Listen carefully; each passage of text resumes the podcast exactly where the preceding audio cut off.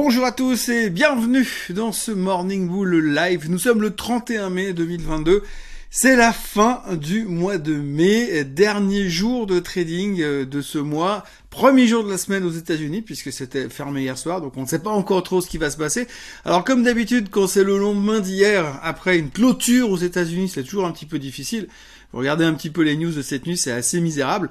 Donc euh, aujourd'hui, je vais vous parler euh, un peu de l'Europe, de la France en particulier, et puis on va parler aussi euh, beaucoup du pétrole parce que c'est le thème de la journée, puisque cette nuit, cette nuit, les gens de l'Europe se sont mis d'accord pour mettre un nouvel embargo contre la Russie, et du coup, ils ne vont plus acheter leur pétrole.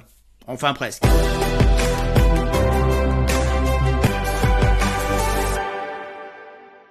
Alors tout d'abord l'Europe hier, puisque forcément les États s'étaient fermés, donc l'Europe continue de surfer sur la vague de la Chine. Pourquoi surfer sur la vague de la Chine? Parce que la Chine n'arrête pas d'annoncer des nouvelles mesures, des intentions de relancer leur économie, puisqu'ils sont dans le pâté depuis un moment à cause des confinements, à cause du Covid, etc., etc. Le Premier ministre chinois a même déclaré hier que euh, jamais depuis la pandémie de 2020, eh bien la Chine avait été en telle difficulté économique. Donc c'est même pire que la crise du pangolin et de la chauve-souris en mars 2020. Donc du coup, eh bien, ils annoncent plein de mesures, des trains de mesures dans tous les sens. Et la semaine dernière, ils ont baissé les taux, ils ont annoncé qu'ils allaient aider les entreprises. Euh, maintenant, ils sont en train d'annoncer qu'ils vont stimuler et lancer de plus en plus d'autorisations immobilières pour lancer des programmes de construction. Alors c'est marrant parce que il y a 12 000 reportages qui passent à la télé régulièrement sur M6, euh, sur TF1, comme quoi il y a plein de villes qui sont vides complètement avec des immeubles vides en Chine, mais ils vont relancer de nouveau euh, des nouveaux plans de construction. Alors je rappelle quand même qu'il y a 6-7 mois en arrière, on était en mode panique totale parce qu'il se pourrait qu'Evergrande fasse fate. Vous vous souvenez d'Evergrande On parlait que de ça ça a complètement disparu des médias. Ils étaient au bord du gouffre, mais là c'est bon les gars, on peut reconstruire de nouveau. Allez-y, c'est pas grave, on s'en fout. Le surendettement, l'endettement, c'est égal, c'est pas un problème. Il faut relancer l'économie par tous les moyens. Ils vont également augmenter le quota de voitures privées en Chine. Ils vont également donner des subventions pour les voitures électriques. Bref, ils sont en train de tout faire pour relancer l'économie. Et alors ça, c'est un, un côté très pervers parce qu'ils augmentent tous les soutiens possibles pour relancer l'économie chinoise. Et de l'autre côté, eh bien, c'est euh, la France qui cartonne. C'est la France qui cartonne parce que finalement, euh, hier, il y a eu un, gros rush sur le luxe. D'ailleurs, il y a un gros rush sur le luxe depuis trois jours. Depuis que la Chine dit, nous, on va relancer l'économie. À chaque fois que le Premier ministre chinois vient euh, dire, on va relancer l'économie, boum, le luxe reprend 3, 4, 5%. C'est le cas pour Kering, c'est le cas pour LVMH, c'est le cas pour Hermès, c'est le cas pour Cointreau, même pour Interparfum hier en France. Donc du coup, tout le secteur luxe est en train de repartir. Même Richemont en Suisse repartait à cause de la thématique du secteur luxe parce que la Chine va repartir. Donc on dirait que dès que la Chine sera complètement repartie, ils vont mettre tous les Chinois dans des charters pour les envoyer en France et pour aller faire la queue devant les boutiques de luxe sur les Champs-Élysées. En attendant, ce matin, euh, la Chine a quand même publié son PMI, hein, donc euh, le Purchasing Manager Index en Chine. Grosso modo, euh, le mois dernier, il était à 47 et des poussières, il est sorti à 49.7 ce matin. Alors, c'est mieux que le mois dernier, donc il y a une amélioration, ça c'est positif. Forcément, entre la Chine et la Chine à moitié ouverte, eh bien, ça redonne un petit peu de dynamisme. En tous les cas, pour le mois de mai, le chiffre est sorti à 49.7. Mais attention, euh, la différence entre la croissance et la décroissance, ça se fait sur la ligne des 50, bien évidemment. Donc pour l'instant, on est toujours en décroissance sur la Chine. Et quand on sera repassé au-dessus des 50, on pourra recommencer à parler d'éventuellement qu'il y ait quelque part un peu de croissance en Chine. Donc ça, c'est les chiffres effectifs. Alors on peut le prendre bien ou on peut le prendre mal. Si on le prend bien, on se dira, oui, bah alors du coup, comme ils sont encore en décroissance, le gouvernement va encore lancer de nouvelles aides je sais pas, construire des nouveaux immeubles encore un peu plus, euh, gratuitement peut-être, je sais pas, injecter plein d'argent dont on sait pas d'où il sort, ou printer euh, plein de yuan pour soutenir l'économie, peu importe, on peut le prendre comme ça, ou dans l'autre sens, on peut dire, ah attention, c'est pas encore gagné, ils sont pas encore complètement sortis de l'auberge, et puis les déconfinements se font quand même progressifs, donc Sait-on jamais, euh, peut-être que ça n'est pas complètement euh, terminé de ce côté-là. La nouvelle de la nuit, c'est le pétrole, encore une fois. Euh, donc on en parlait hier matin pour d'autres raisons, mais globalement ce matin, la nouvelle est tombée. Alors ça fait des semaines qu'on attendait une décision de l'Union européenne par rapport au problème du pétrole russe. Hein. Ils voulaient faire un embargo, les Américains en ont fait déjà un il y a 5 ou 6 semaines en arrière, et puis depuis, eh bien, ça brassait beaucoup d'air à Bruxelles pour essayer de trouver une solution. Ils ont trouvé un compromis. Il faut noter que la Hongrie était pas super chaud bouillant pour euh, couper les importations de pétrole parce qu'ils ont un petit peu besoin aussi au niveau du gaz. Donc du coup, ça prenait du temps pour trouver une solution. Ils ont trouvé un compromis finalement hier.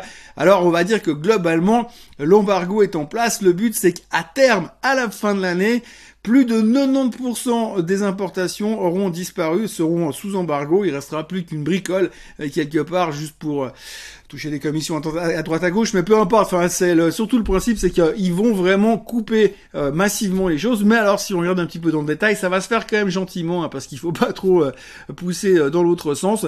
Eh bien, dans un premier temps, c'est tous les transports par bateau seront donc interdits. Par contre, tout ce qui vient via les pipelines, ça c'est bon pour apprendre encore. Grosso modo, deux tiers du pétrole russe pour l'instant est sous embargo. Il y a encore une partie qui rentre, mais ça devrait diminuer encore et encore. La nouvelle n'est pas surprenante en soi, ça fait un moment qu'ils voulaient le faire, ils l'ont fait, ok, super, maintenant qu'est-ce que ça, qu'est-ce qui se passe derrière? Eh bien, qu'est-ce qui se passe derrière? Aux surprises, eh bien, le baril s'envole, le Brent, le WTI, tout le monde est en train de repartir en direction des 118, il y a même eu un prix payé à 120 ce matin. Donc on voit que le baril repart. Techniquement, sans avoir fait des longues études d'analyse graphique, euh, s'il n'y a pas un truc en dehors qui vient se produire comme, je sais pas, une nouvelle décision euh, des États-Unis de soudainement lever les embargos en Iran, au Venezuela dans la minute qui suit, euh, le baril est parti pour aller en tout cas à 130, là où il était l'autre jour au début de l'invasion russe en Ukraine. Et donc du coup, euh, vous pouvez faire le calcul pour savoir où est-ce qu'on va se retrouver sur le prix à la pompe dans quelques semaines. Donc le problème reste toujours le même, c'est toujours même assez compliqué. Le baril continue de monter et visiblement il est pas prêt de s'arrêter. Comme je le disais hier, en plus les stocks sont vides, a priori. En plus les Russes ont donc réduit leur production en anticipation de ce qui est en train de se produire aujourd'hui. Et donc forcément du coup de moins en moins de stocks et la demande continue d'augmenter. Et on verra encore que ça va pas s'arranger puisqu'on a vu que le kérosène a quasiment doublé ces derniers temps.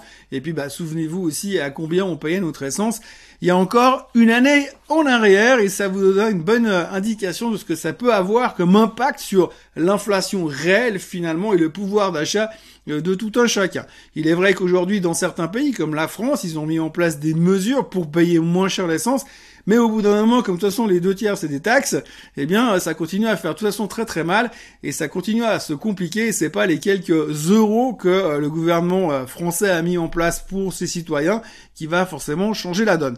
Bref, donc du coup, euh, on était content la semaine dernière à côté de cet aspect inflationniste, mais rappelons quand même que le pétrole continue de monter et que c'est un gros facteur au milieu de tout ça. Je l'ai dit hier, je suis obligé de le redire parce que encore une fois, Historiquement parlant, on en parle très peu ces temps, mais dans euh, les métiers euh, financiers, enfin depuis que je suis là, en tous les cas, chaque fois qu'on atteint les 100 dollars sur le baril, on dit ah attention, baril en dessus de 100 dollars, récession à venir. Pendant qu'on se méfie sur le pétrole et qu'on parle de l'inflation, eh bien on peut aussi parler des chiffres de l'inflation en Allemagne, puisque hier l'Allemagne a annoncé ses chiffres euh, de l'inflation au plus haut depuis 50 ans, 8,7% euh, d'inflation en Allemagne, donc jamais vu des chiffres pareils. On attendait un peu moins que ça, c'est sorti en dessus des attentes. Le marché s'en fout pour l'instant parce qu'on a vu qu'il y avait des bons chiffres aux États-Unis vendredi, donc on se dit que c'est pas grave. Forcément, si il y a un ralentissement de l'inflation aux États-Unis, bah ça va, ça va venir aussi en Europe, donc on s'en fout. Et puis les Européens ont pas encore commencé à monter les taux, ça sera pour le mois de juillet. Donc voilà, grosse nouvelle quand même, 8,7% d'inflation en Allemagne. On attend aujourd'hui les chiffres de l'inflation en France, on attend 5%. C'est pas qu'ils sont forcément meilleurs en France, c'est simplement qu'il y a des aides gouvernementales qui font que ça met un petit peu, ça cache un petit peu euh, l'inflation, mais sinon elle serait plus ou moins proche euh, euh, de celle de l'Allemagne selon les experts. C'est pas selon moi parce que moi j'ai arrêté de calculer ce genre de chiffres il y a bien longtemps.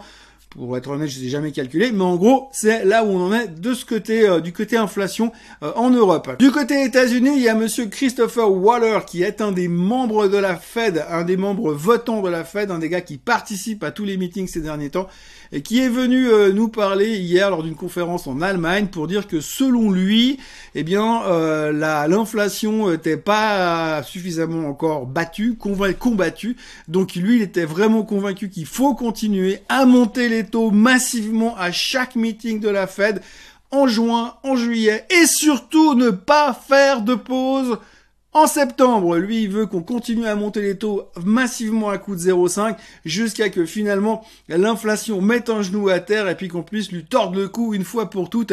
Et tant que ça ne sera pas fait, il estime qu'il ne faut surtout pas relâcher nos efforts. Alors voilà, pour l'instant, il n'y a pas eu vraiment d'impact sur le marché. Ces déclarations qui sont plutôt hawkish euh, n'ont pas impacté les marchés. Ce matin, très très tôt ce matin, les futurs étaient plus ou moins flat.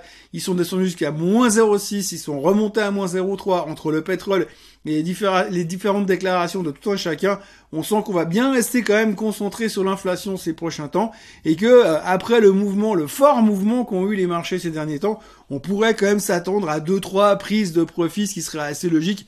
Et typiquement sur certaines techs américaines, quand on voit les mouvements qui ont été faits ces dernières semaines. Donc voilà, aujourd'hui, on nage en plein monde de l'inflation. Encore une fois, je suis désolé, je sais qu'il y en a qui ont marre qu'on parle toujours de la même chose, mais en même temps, je préférais à l'époque quand on vous parlait des tweets, des tweets de Trump ou des tarifs douaniers avec la Chine, parce que c'était beaucoup plus drôle, ça changeait tous les jours au moins. Et puis, bah, aujourd'hui, eh bien non, on est focus sur cette nouvelle problématique de l'inflation. Donc on lutte contre, et puis euh, on essaye d'en parler le moins possible, mais pour l'instant c'est vraiment un sujet central. Et en plus, comme hier vous aviez les États-Unis qui étaient fermés, c'était pas forcément euh, très très simple. Aujourd'hui, on aura les chiffres du chômage en Suisse, en Allemagne, on aura le CPI en France, comme j'ai dit tout à l'heure, et puis cet après-midi, on aura le Chicago PMI aux États-Unis. Et puis surtout, on aura la confiance du consommateur qui va sortir euh, en même temps à peu près que, les chiffres du Chicago PMI en fin de journée. Et il faudra faire très très attention parce que si on a la moindre indication que le consommateur est en train de lâcher, euh, de lâcher et de craquer euh, nerveusement. Voilà, j'ai craqué nerveusement. Eh bien, à partir de ce moment-là, ça risque de se compliquer à nouveau. Et puis, on aura peut-être oublié toutes nos belles intentions par rapport aux bonnes nouvelles qu'on a eues vendredi dernier. Voilà, c'est tout pour aujourd'hui. Euh, on a une vraie journée qui recommence. Les Américains sont de retour. On a quatre jours consécutifs avec tout le monde qui est présent. On va pouvoir se reconcentrer sur toute cette thématique économique. Et puis surtout vendredi, comme d'habitude, on aura les chiffres de l'emploi. Ça nous donnera un truc à discuter prochaine parce que forcément, on ne saura les chiffres que vendredi après-midi. Donc on en parlera lundi prochain. Mais d'ici là, on va bien évidemment se revoir demain matin et puis après-demain matin et puis encore vendredi vendredi matin. Mis à part ça, comme tous les matins, je vous encourage à vous abonner à la chaîne Suisse Côte francophone. Euh, n'oubliez pas de mettre un like, un pouce là, un pouce positif sur cette vidéo si vous avez aimé. N'oubliez pas de la partager et puis bien sûr, n'oubliez surtout pas de revenir demain. D'ici là, passez une excellente journée et puis regardez pas trop les prix euh, de l'essence à la pompe parce que c'est extrêmement déprimant sinon. À demain. Bye bye.